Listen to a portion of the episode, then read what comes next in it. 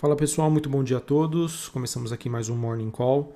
Nesta terça-feira, dia 6 de abril, eu sou Felipe Vilegas, estrategista da Genial Investimentos. Bom, pessoal, após uma segunda-feira de otimismo generalizado nos mercados globais, para aquelas bolsas que abriram, nesta terça-feira a gente tem um mercado sem uma direção comum, em uma manhã que até o momento é de poucas novidades relevantes quando a gente olha para o cenário internacional. Assim, nós temos como destaque hoje as ações europeias, que seguem avançando aí para suas máximas históricas, é, as bolsas europeias que estavam fechadas ontem é, e com a reabertura pós-feriado é, estendido, né, que aconteceu em toda a região, a gente tem um movimento bastante positivo, como por exemplo, neste momento Londres subindo mais de 1%, é, Bolsa Francesa subindo 0,60% e Bolsa de Frankfurt na Alemanha também subindo mais de 1% esse movimento que acaba não acontecendo olhando para os futuros norte-americanos, em que nós temos o S&P, Dow Jones e também a Nasdaq é, apresentando leves baixas é, neste momento. É, de acordo com o noticiário da Bloomberg, esse movimento de queda nos Estados Unidos acaba de alguma maneira sendo influenciado por preocupações em relação à China, que está reduzindo né, a, a taxa de crescimento dos seus empréstimos e que acaba então contaminando o humor do investidor, pelo menos até o momento. O Banco Central Chinês que pediu aos principais bancos do país que reduzam né, o nível de empréstimos a serem ofertados até o final do ano. A China que vem adotando várias medidas né, de, de, de restrição de liquidez, ah, no meu entendimento, mostrando aí que a China estaria talvez preocupada com alguma bolha né, que pudesse é, envolver a economia local. É ela que está mais preocupada com essas questões de bolha do que propriamente tentar estimular a economia no país, que até o momento né, mostra sinais aí claros de recuperação é, causados pela Covid-19. É, a gente também tem um, um, momento né, em que os dados norte-americanos continuam aí a apontar para uma recuperação econômica lá nos Estados Unidos, à medida em que nós temos aí números bem representativos é, de vacinação por lá. Mas é, aquela, é aquele negócio, né, pessoal, que eu sempre gosto de comentar com vocês. Inclusive, eu falei ontem é, no fechamento de, do mercado, programa que a gente faz aí no YouTube da Genial Investimentos, e também coloca aqui no Clubhouse. É, os dados recentes é, sobre a economia americana é, mostram sim um, forte sinalização de recuperação, ao mesmo tempo em, em, que, levando em consideração que o mercado sempre antecipa os fatos, isso pode de alguma maneira né, antecipar é, um, novo, um novo momento econômico. Né, em que é, novamente a gente vai ter talvez uma dicotomia entre os preços das ações e o que realmente acontece em termos econômicos, né? com o mercado sempre tentando antecipar uh, os fatos. Assim, será que a gente pode chegar ou estar se aproximando de um momento de inflexão em relação à expectativa de valorização das ações, já que esse crescimento que está sendo dado agora e que pode acontecer sim nos próximos meses, é, já estaria nos preços dos ativos e o mercado poderia começar já a precificar o que? Um movimento de queda de crescimento, um novo, uma nova parte do ciclo econômico. Enfim, talvez muito cedo para a gente começar a, a, questionar isso, mas é algo que a gente, através do monitoramento de alguns sinais, de alguns dados econômicos, mostram que essa virada de chave poderia talvez estar mais próximo do que a gente imagina. Beleza? Bom, sobre ainda uh, desempenho dos ativos de risco, o petróleo que recupera uh, parte da sua queda de ontem, é, neste momento. Ontem que o petróleo caiu mais de 4%.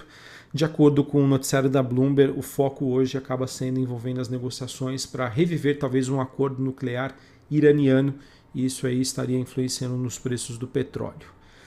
Que mais? Moedas têm desempenho misto nessa manhã e a taxa de juros das Treasuries lá nos Estados Unidos apresenta até o momento um movimento de queda, o vencimento de 10 anos que está no patamar ali de 1,70.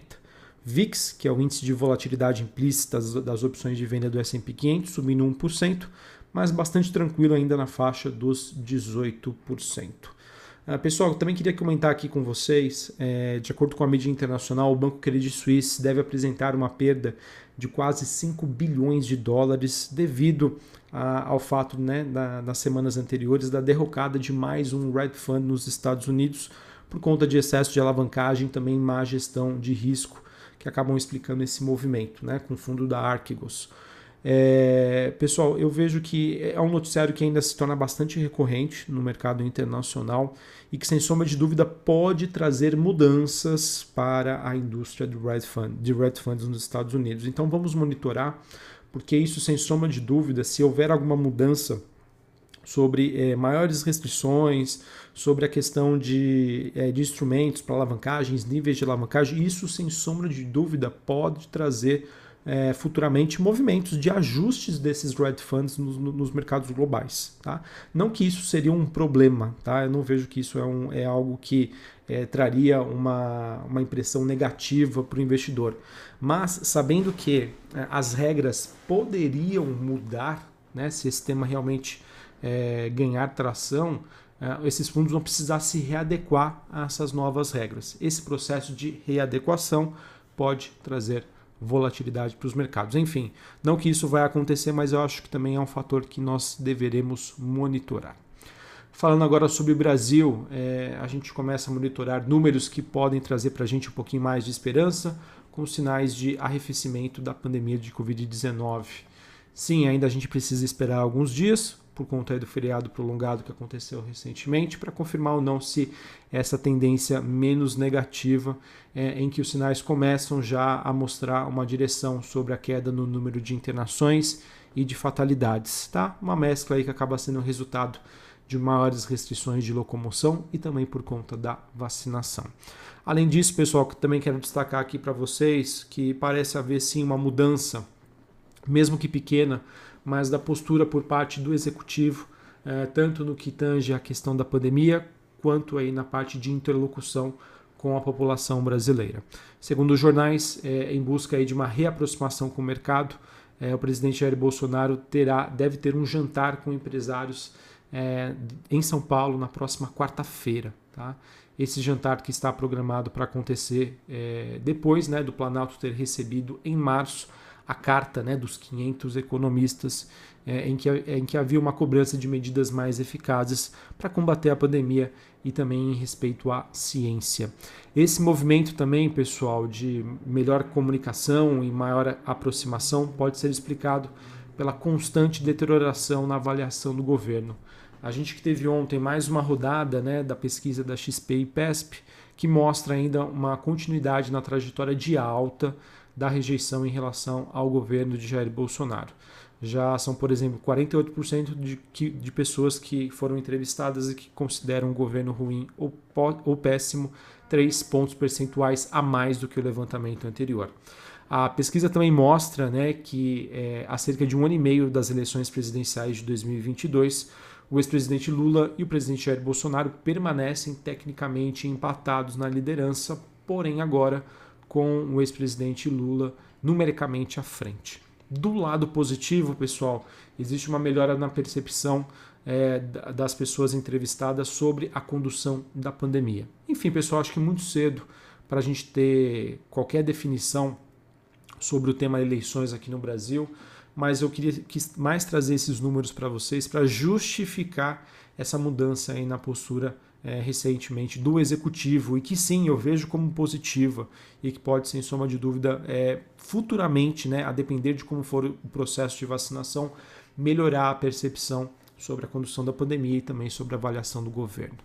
Uh, também quero trazer aqui para vocês que no evento ontem, né, que aconteceu, é, o ministro da Economia Paulo Guedes reafirmou o seu compromisso com o orçamento e reforçou a normalidade do processo de negociação entre executivo, legislativo e também equipe econômica. É, boatos que acabaram aí, a, a, digamos assim, inundando o noticiário no final de semana, trouxeram sim maior aversão a, a risco, principalmente em relação ao movimento no mercado na quinta-feira passada, mas que a princípio a gente pode levar em, em, consideração que parece que as coisas estão evoluindo e isso, sem sombra de dúvida, é um tema super importante e que faz preço sim nos mercados, pessoal. É, condução da pandemia, Covid-19, né, processo de vacinação e também esse tema mais recente sobre a questão do orçamento, são todos temas aí que fazem preço nos ativos aqui no Brasil. Brasil, pessoal, que é, como eu comentei anteriormente com vocês, apesar dessa sinalização de talvez uma, uma mudança na percepção sobre o preço dos ativos lá nos Estados Unidos, pessoal, isso não acontece no Brasil, tá? Bolsa brasileira segue bem descontada em relação aos seus principais pares globais, tá? Estamos sim com preços atrativos, mas essa atratividade dos preços tem uma justificativa. A justificativa é, é maior percepção de risco, principalmente em relação à questão da, da pandemia e também sobre a questão da dívida pública, né? reformas, entre outros. Para finalizarmos, falando aqui sobre o noticiário corporativo, os principais destaques, tivemos o BTG Pactual, ele que deve pagar mais ou menos 3,7 bilhões de reais é, para fazer uma aquisição aí da, da, da participação remanescente é, no Banco Pan-Americano, que pertence hoje à Caixa Participações. Tá? Uh, acho que o ponto que mais me chamou a atenção e que sim pode servir como um trigger para o Banco Pan-Americano é que esse valor que foi pago pelo BTG Pactual corresponde a mais ou menos R$ 11,42 por ação é, do Banco Pan-Americano.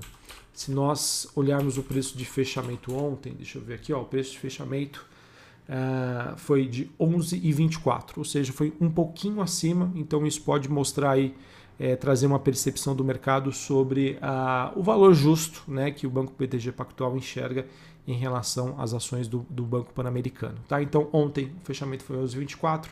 Essa operação corresponde aí ao preço de 11,42, valor um pouquinho acima. Também o Banco Pactual anunciou a conclusão da aquisição de 100% do capital social da Necton Investimentos Corretora por 348 milhões de reais. A Redditor, pessoal, assinou ontem um memorando para compra de 51% do Biocor. É, o Biocor que é um hospital é focado na parte de doenças cardiovasculares, em que o valor aí de mercado foi de 750 milhões de reais. Tá? Então, uma aquisição bastante importante. É, o Biocor, que é um hospital mineiro, é, focado aí em doenças ligadas ao coração. Então, aquisição aí bastante importante da Redditor, que teve o seu IPO, né, ou seja, o seu processo de entrada na bolsa de valores no ano passado. E por fim, pessoal, uma notícia que pode ter impacto na Forja Taurus TASA 4, em que, de acordo com o Estadão, o Senado estaria se articulando para derrubar quatro decretos do presidente Bolsonaro que flexibilizam o acesso a armas e munição aqui no Brasil. Né, os senadores que decidiram pautar esses projetos, revertendo esses atos é, e vão discutir isso na próxima quinta-feira, dia 8 de abril. Beleza? Então é isso, pessoal. É isso que eu, acho que era esses pontos que eu tinha para trazer para vocês. Lá fora, o mundo meio de lado, né, bolsas entre altas e baixas destaque positivo para as bolsas europeias. E aqui no Brasil, acho que a gente pode ser sim influenciado pelo movimento das commodities e também, quem sabe, aí, por uma melhora na percepção de risco sobre as condições políticas, é, sobre a questão de reformas, orçamento e também sobre a pandemia Covid-19. Tá bom, pessoal? Então, acho que era isso que eu tinha para trazer para vocês. Um abraço a todos, uma ótima terça-feira e até mais. Valeu!